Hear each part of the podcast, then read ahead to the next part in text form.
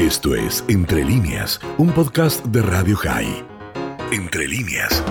Sí, bueno, con respecto a este día, este día comienza, comenzó ayer a las 8 de la noche cuando en todo el país se hace escuchar la sirena y, y tenemos ese minuto o dos minutos donde recordamos a, a todos los caídos en nuestras guerras desde eh, la guerra de liberación hasta estos días donde todavía el conflicto continúa con sus distintos matices.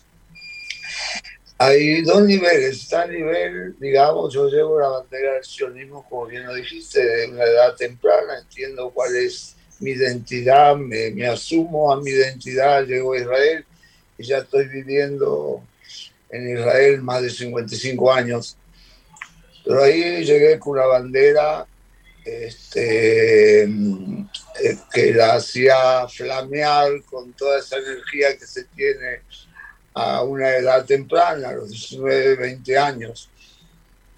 Eh, hoy en día, un día como hoy, recuerdo a, a muchos de los que se fueron sin arrugas, sin canas, se fueron con esa sonrisa de, de, de, chicos jóvenes que querían estar en, en la línea donde, donde, donde nos protegía de ser destruidos. Nosotros tenemos un enemigo muy particular, Miguel, yo no te voy a dar lesión a vos, que sos un experto al respecto.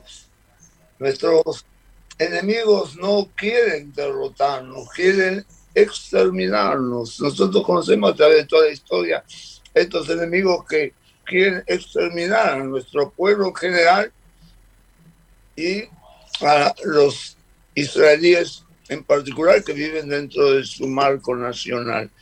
Eso fue un entendimiento temprano, como tú lo entendiste, como vos lo entendiste, como yo lo entendí. Y este día es un día a nivel personal de mucha congoja. Y cuando pasan los años, cuando yo lo miro con perspectiva de un hombre de 75 años, hay mucho lamento, hay mucho dolor, pero, pero también hay mucho orgullo. Hay mucho orgullo de saber que nosotros podemos ser un país conflictivo, podemos ser un país eh, con todos los problemas que tienen eh, distintos países del mundo, incluso hay cosas que podríamos acercarnos a la realidad argentina. No lo tomes demasiado en serio lo que dije, pero pero en el momento que tenemos que defender nuestra existencia, estamos todos en la misma línea. Mm. Es un día triste, eh, Miguel, pero hoy a la noche, a las nueve y media, estoy invitado a un panel en un lugar donde va a concurrir mucha gente eh, para hablar de la de la construcción de nuestro país que cada uno de nosotros tomó parte en qué lugar estamos para sentirnos parte de todo lo que se hizo en Israel. Yo estuve almorzando con vos, podemos comentarlo en el, en, la, en el éter, y, y vos viste lo que es Israel hoy en día, vos ves lo que es Israel hoy en día. Y eso, eso compensa, te da una satisfacción saber que tomaste parte de esa construcción de este pueblo. Este, bueno, lo que yo te puedo decir que mañana, a pesar de todo el dolor, voy a festejar el 74 aniversario de nuestro nacimiento nacional. Y mirando también a mi familia, a mis nueve nietos, tres de ellos están sirviendo en el ejército, ya hay uno que ya se liberó, y, y, la, y vivir la satisfacción de la continuidad. Y de que no te equivocaste. Y eso es lo que me da la energía para seguir. En la vida he pasado, como bien lo, titulaste, lo, titulé en mi último libro, infiernos, pero esos esos caminos que pasé en el infierno me llevaron a varios paraísos. Y, y, bueno, así que eh, lo que yo te puedo decir que mi historia es una historia entre miles de historias. En estos momentos vos ves en la televisión historias de distintos héroes, realmente héroes, que han entregado su joven vida para que, para que esto pueda continuar. Es un día muy especial para todos. Yair, casi el, el, título de tu libro es una síntesis de, de la existencia misma del Estado de Israel. Esos infiernos que tuviste que padecer y tantos otros y que todavía los chicos y tantos tienen que padecer, nadie busca ser héroe. Y por otro lado, el paraíso de ver, como bien dijiste, lo que se logró en 74 años en las peores condiciones. Quiero llevarte un minuto nada más al infierno para que luego, como tantas veces, hables del paraíso y hoy ese orgullo que dijiste vas a festejar. Eh, nadie busca ser héroe, seguro que no lo pensaste y te tocó. ¿Cómo se, se logra, ir en el infierno eh, seguir adelante? Miguel, eh, en mi caso, yo esa pregunta la he contestado muchas veces y quiero ser coherente con las respuestas. No tenía otra alternativa. Yo, cuando estaba en la prisión y muy herido, más allá de que estaba amputado de un brazo y estaba ciego, ciego de un ojo y tenía todo el cuerpo esquirlado y abierto, y yo pensaba que ya era el final, cuando los los torturadores o los que me, me, hacían los, este, los interrogatorios se iban, el mejor, la mejor medicina que podía hacer en ese momento es cantar el, la tikva, el himno nacional. Hoy en día, eh, a mi edad, en la época, claro, uno se avergüenza, uno eh, no quiere eh, alabarse de eso porque también es una, es una situación este, que vos la viviste, pero comentarla queda un poco, este, digamos, de, de, fanfarroñada, como se diría en Argentina.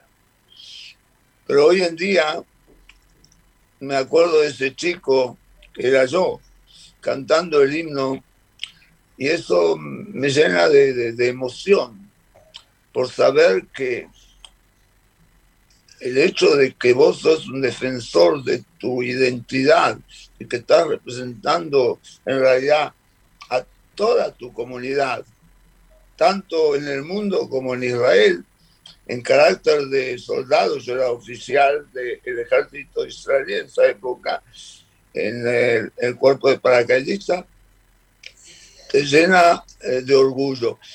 Ese es el heroísmo que yo siento en mi cuerpo, a pesar de que estoy hablando de mi persona, y con disculpas por, por dejar la modestia aparte.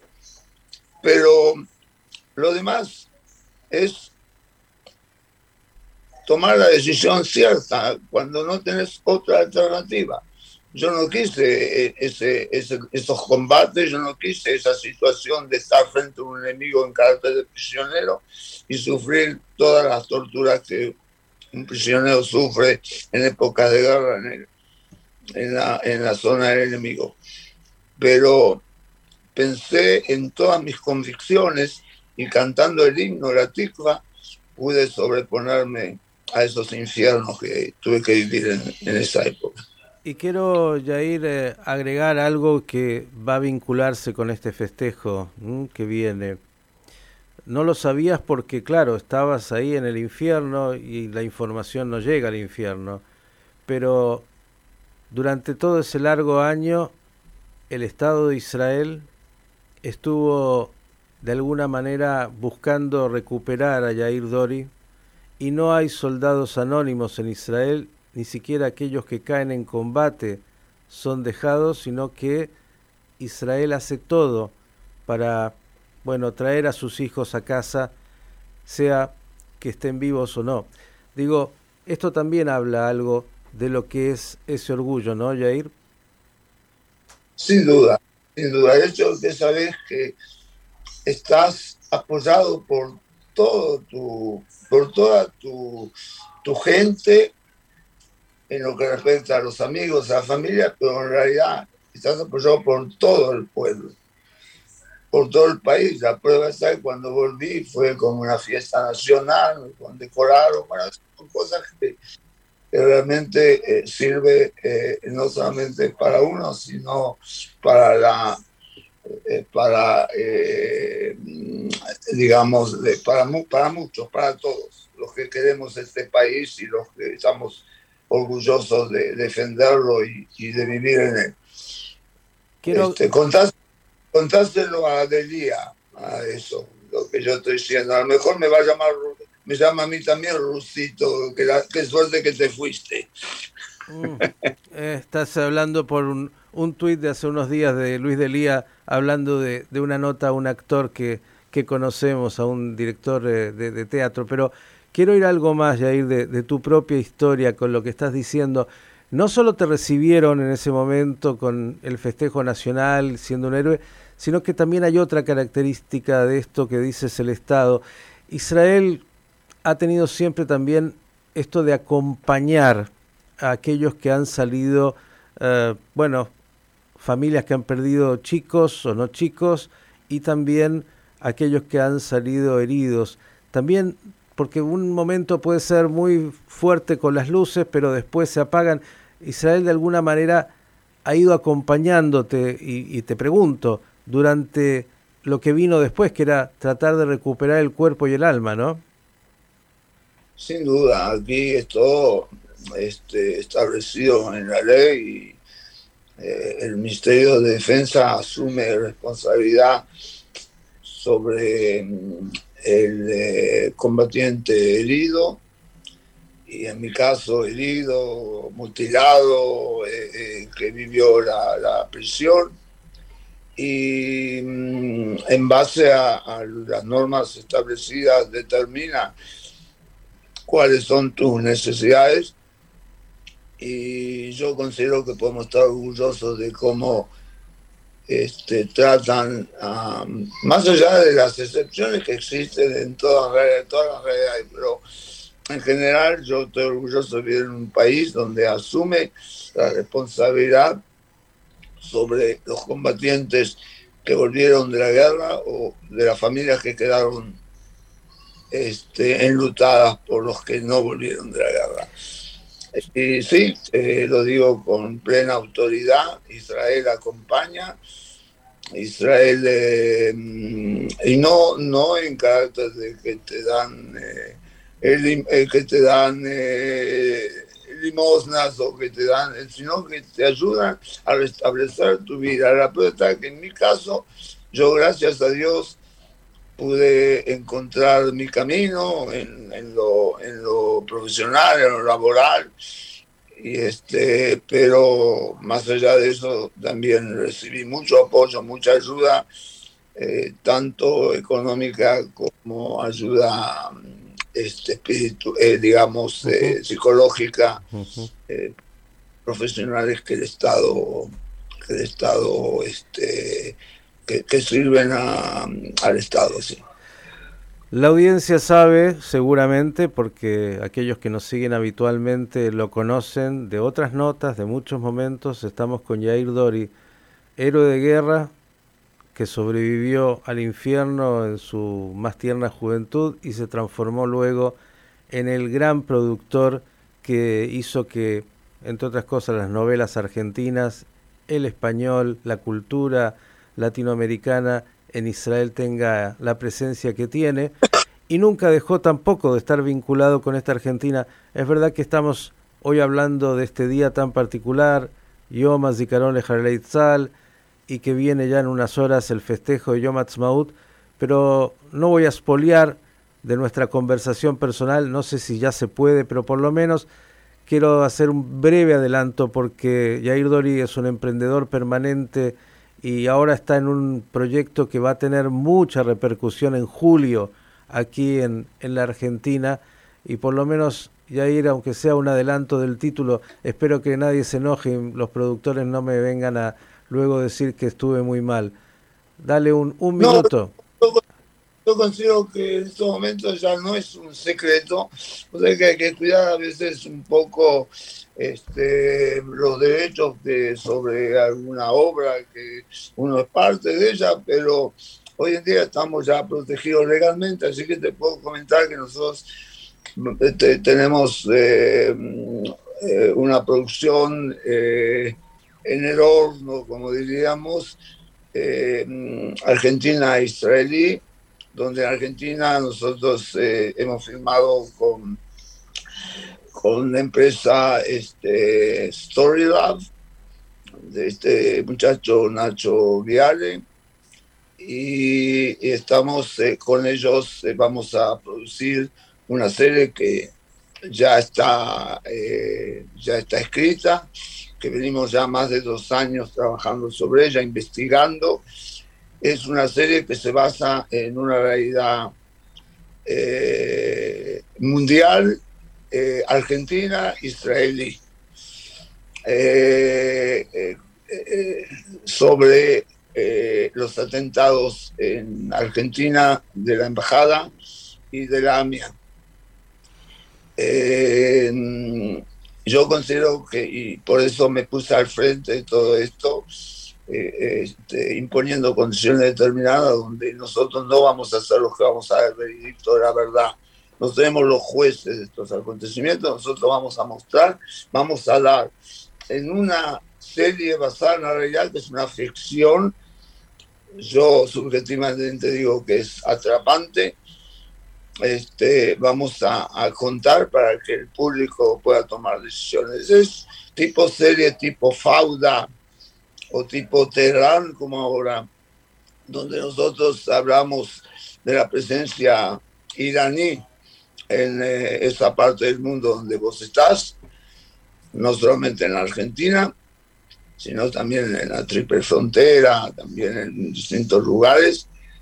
Eh, intereses eh, eh, políticos que determinan actitudes antihumanas y bueno, y hay romances, hay este, traición, hay todos los elementos como para que sea atrapante.